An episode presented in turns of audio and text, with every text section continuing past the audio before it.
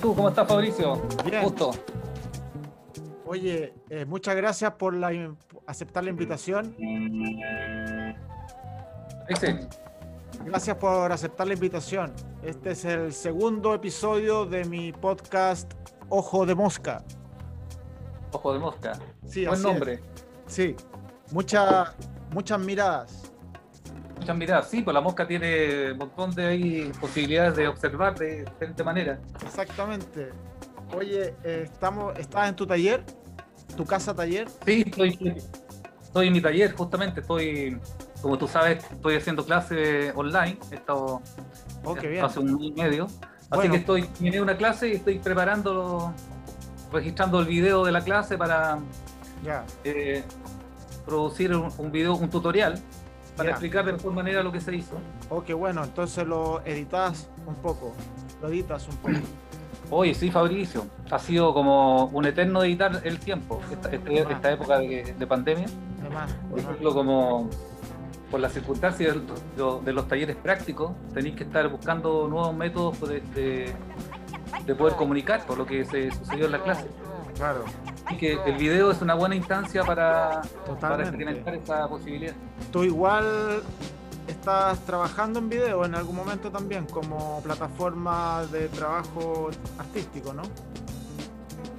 Sí, sí, sí. El video para mí fue como una, una buena herramienta para escapar un poquito de la pintura y poder eh, comunicar una temática muy parecida, pero de diferente mirada, por diferente vereda. Así que Es como que es más rápido, como que el chiste sale más rápido. Bueno, a veces, a veces. sí, sale, sale- No. sí, a veces sale más rápido. Es que lo que pasa ahora, hay tanta imagen circulando que el video te permite también rescatar imágenes de la internet y Claro, jugar un claro. poco con, lo- con la postproducción. Entonces, en ese espacio de postproducir el, la imagen, resignificarla, utilizarla como recurso para poder comunicar eh, una idea de diferentes formas, me parece interesante. es Sí, como... Un poco lo que pasó, a mí me llamó mucho la atención, por ejemplo, con Beck, el músico Beck. ¿Te acuerdas en los años 90 que empezó a pegar sonido, mucho sonido y muchas reminiscencias mexicanas, gringas, canadienses, de todo? Todo mezcló disco, tecno y era eso era muy, yo creo que marcó un poquito como ese collage más como sin, sin pedir disculpas, sino que era, Sí, ¿no?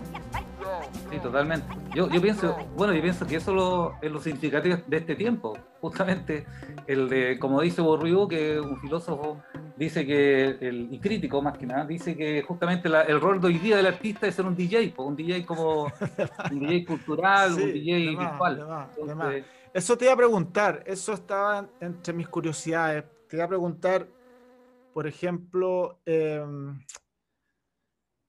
eh, tus pinturas. Por, por ejemplo, yo, yo conozco y yo mismo, por ejemplo, mis capacidades, yo sé mis capacidades artísticas, entonces, según mis capacidades, yo prefiero diseñar mis pinturas antes de pintarlas. ¿Me entiendes? Diseñarlas, incluso la hago a veces en computadora, incluso. ¿Me entiendes? Y después las hago en la tela, porque creo que para mí enfrentarme a la tela desnudo, no tengo la capacidad para poder ese fluente que se exprese y que, y que llegue a, a puerto bien, ¿me entiendes?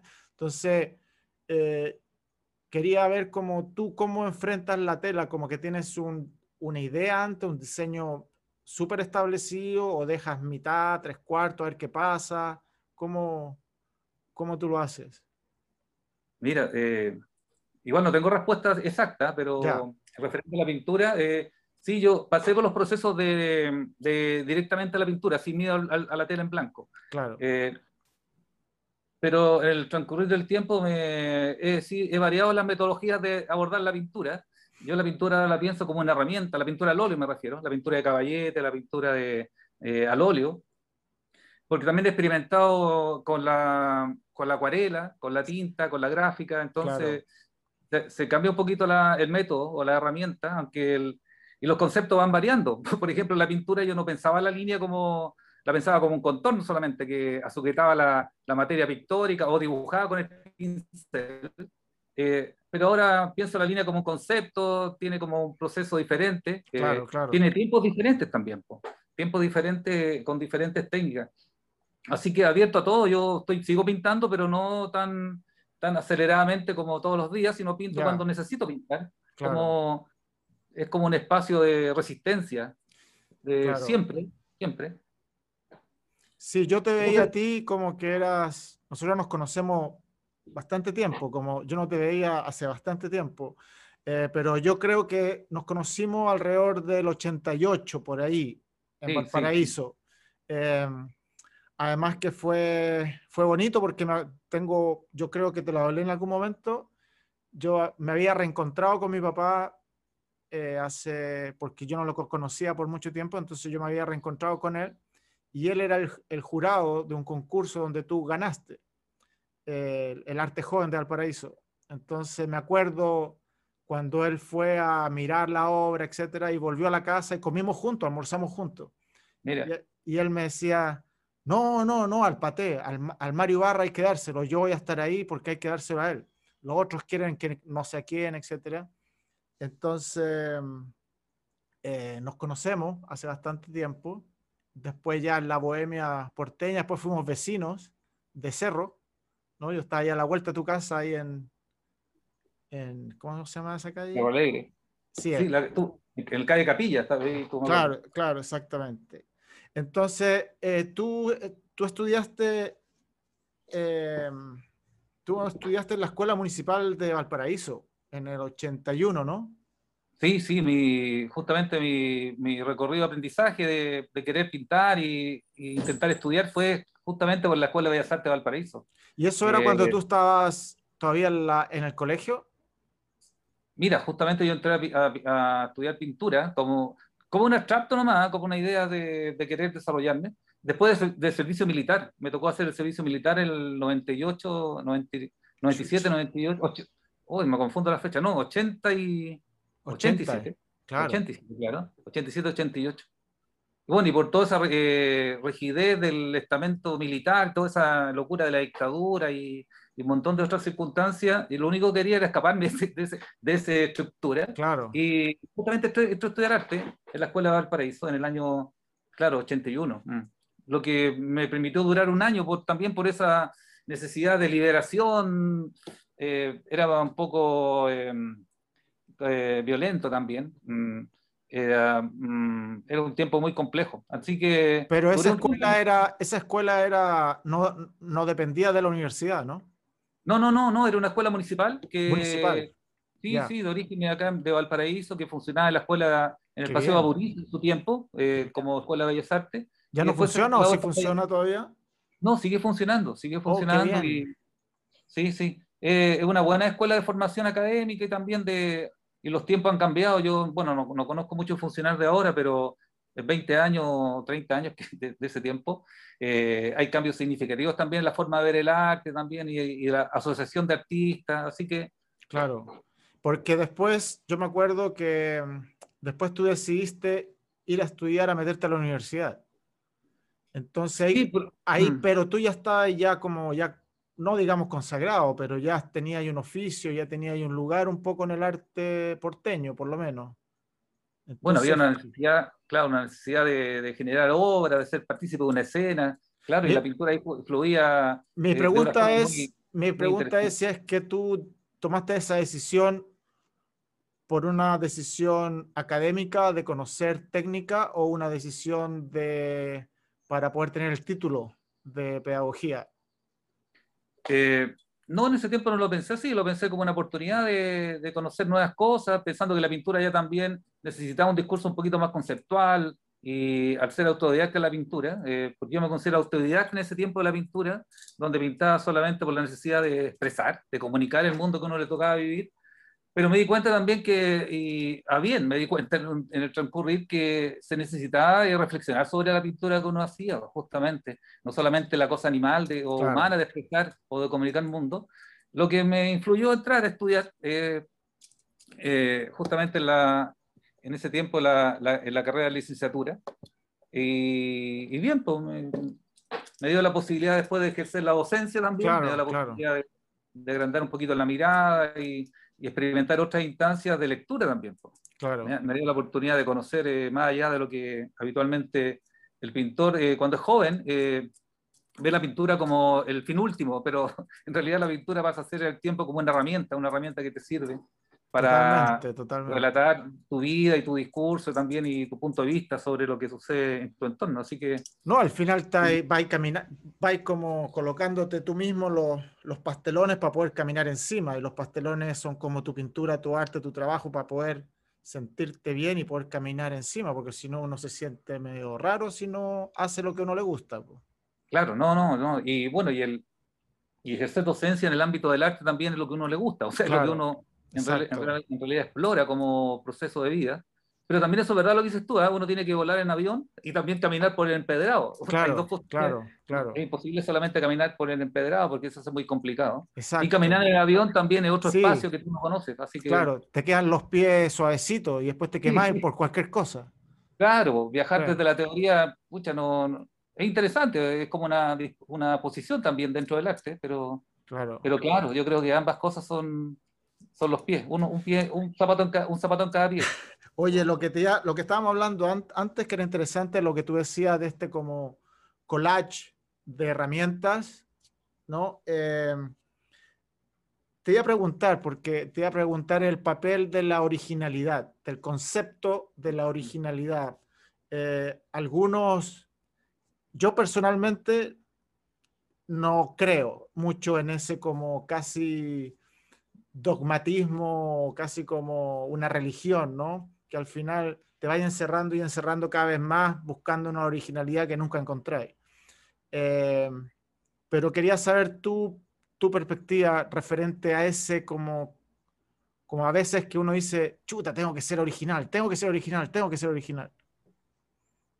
Sí, creo que fue, creo que fue tema un tiempo. Eh, y también puedes, podría ser, pero también como los, los, paradigmas van cambiando y el arte también te da otras posibilidades. Lo que hablamos de, de, la, de la resignificación de la imagen, de, de citar eh, obra. Yo creo que dentro de la historia del arte como elemento de suministro de ideas, de, de pensamiento, de accionar humano, eh, está todo posible y todo es posible, retomar, recitar, eh, satirizar con cosas, así que abierto a todo. Yo en realidad eh, también me, he dado cuenta dentro del, del mundo que vive la imagen hoy día, eh, la autoría no existe en cierta medida. Existe el original en cierta medida, pero la, autoría también tiene unos caminos diversos en relación, y la, autoría original pasa también por, por revisar lo, ya realizado por uno también o por lo realizado dentro de la historia del arte, así que me parece todo abierto, así que veo como una posibilidad interesante también de,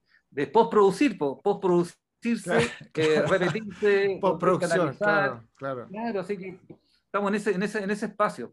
Sí, ah. Y ahora también, lo otro, Fabricio, que eh, en ese punto justamente de, revisar los, los, tiempos van cambiando. Uno ahora puede revisar, el, o sea, yo acabo de terminar una clase, estoy revisando esa clase y puedo contar el un nuevo relato de, esa misma, de ese mismo en otro tiempo. Entonces, está todo muy líquido, como lo político, como lo... No hay certeza, la incertidumbre del arte contemporáneo también te genera esa, esa reflexión y ese tiempo de... Sí, es que buen... Dijiste esto todo muy líquido, dijiste.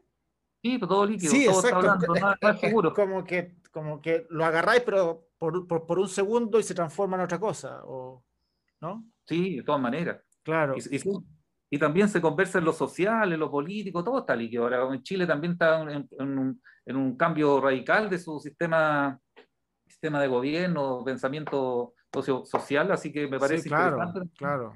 Eh, sí, referente a lo que hablamos antes, por ejemplo, yo tengo una amiga que ella es eh, ilustradora, tiene un talento, pero así increíble. La Rina Pelizari vive en México. Eh, y, y un día conversando, entonces yo le dije, estábamos viendo algo, una pintura, que sé yo, entonces le dije, yo creo que esa pintura la proyectó, pues proyectó la imagen de un proyector. Y ella me, se da vuelta y me dice, da lo mismo, al final da lo mismo. Y lo encontré tan bonito, tan, tanta libertad, viniendo de una persona que tiene tanto, eh, tantas dones para pintar, para dibujar, etcétera, que diga, da lo mismo, la cuestión es hacer lo que uno quiere hacer. Y lo encontré súper con una libertad muy linda para enseñar, ¿no? Para, para no quedar en estos dogmas, en estas como ortodoxias de, no, que, que también el arte, bueno, yo, también tengo una formación como en cierta medida clásica, técnica propia. O sea, yo igual me esfuerzo por hacer la cosa manual, pero también no, no, no, esquivo, la, no esquivo la proyección de una imagen para poder acelerar los procesos, para poder agregarle otros relatos también, sí, eh, sobre, igual sobre lo mismo, otro. Eh, así que mm, pienso que es interesante. Yo en ese, en ese espacio estoy intentando eh, reflexionar justamente no solamente en, el arte, sino también algunas estructuras de video, ¿cachai? Eh, la pintura, eh, los conceptos básicos de la línea, el punto, el, plano, el grafito, verlo desde el punto de vista. Por, por ejemplo, el otro día estaba viendo, leyendo un artículo de superponer, por ejemplo, los conceptos ya no es eh, eh, grafito sobre papel, sino papel sobre grafito, ir cambiando los relatos, encontrando pues, Desde, el origen, del material, por ejemplo, el grafito conduce electricidad, entonces uno enchufa el grafito, un grafito a una pila, te, se enciende y se calienta, entonces hay otro, otra materialidad que se puede Y si le ponía un papel atrás pasa algo, ¿no? se quema, se quema, justamente. y aparece que hay una mancha, claro, claro la mancha tiene que ver con el dibujo, tiene que ver con la silueta. Y lo otro que tú viste también que yo considero que, que es ya un dogma el sentido del collage. El collage es una forma de pensamiento. Hoy día, hoy día todo se, se fragmenta, todo se selecciona, uno elige lo que quiere ver.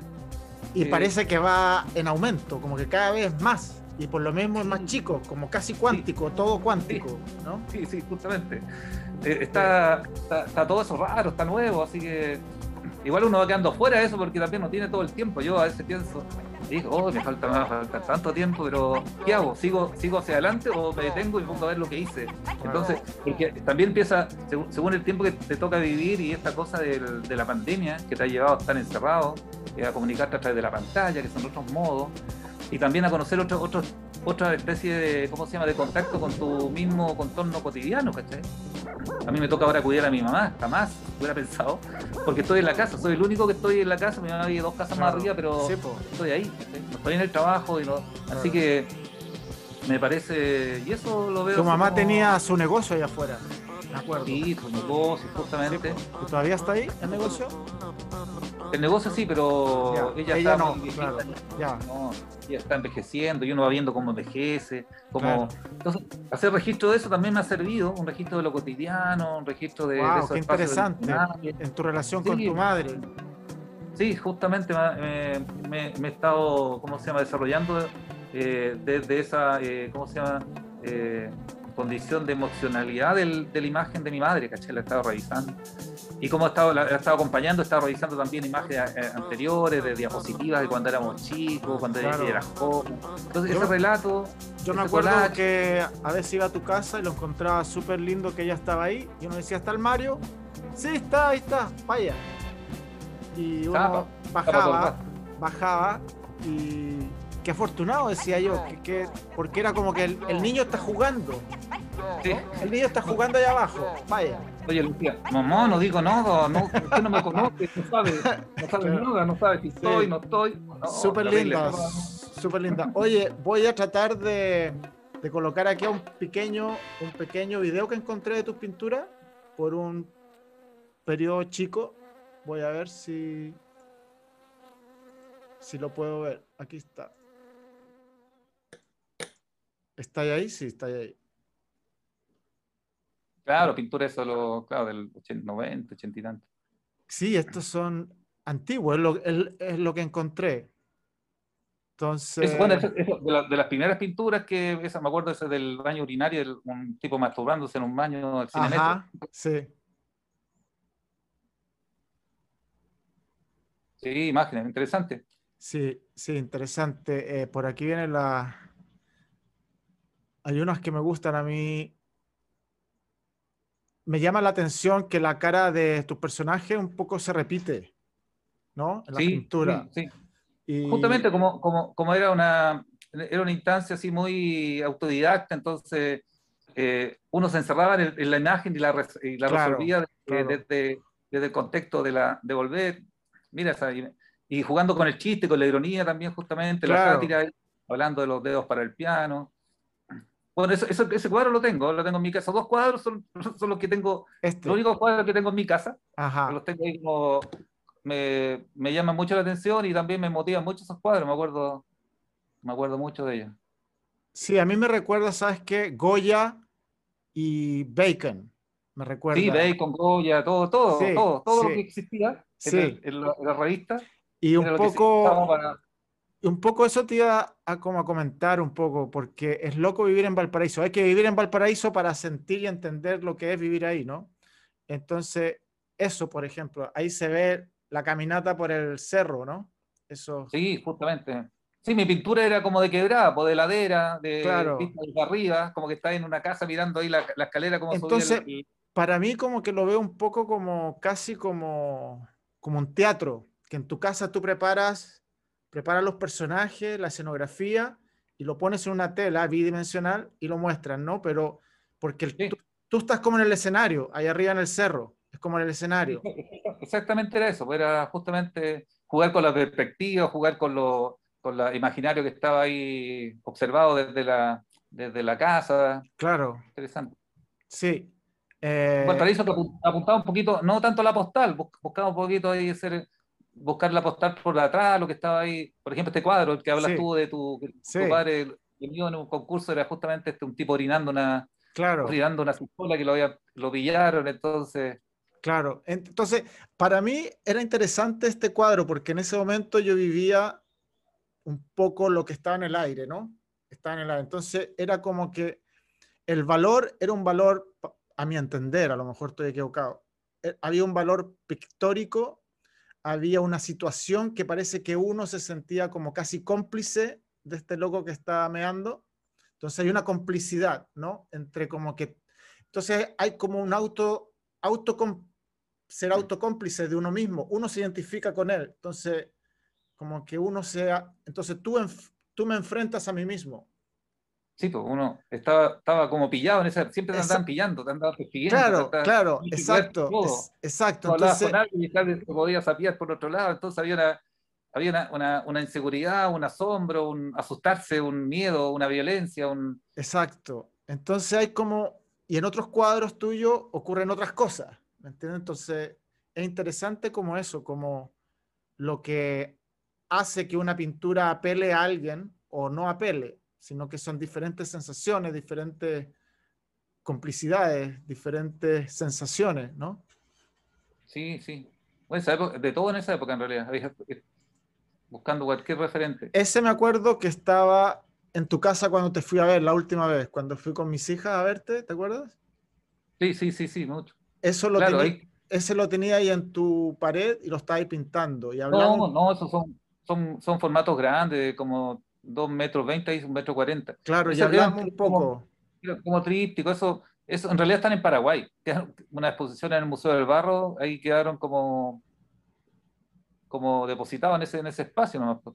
Claro, porque tú me hablabas en ese tiempo como que este mapa chileno y esas como divisiones, las carreteras, etcétera, un poco las venas, ¿no? Claro, e-, era un cuerpo mutilado, la sangre, el, eh, ahí está, el texto hablaba también de un malestar, de la AFP, Concha la Rana, cacha, 2005. Ahí hablaba de una cosa que era, que era ya latente, había una cierta, una cierta insatisfacción por el sistema neoliberal.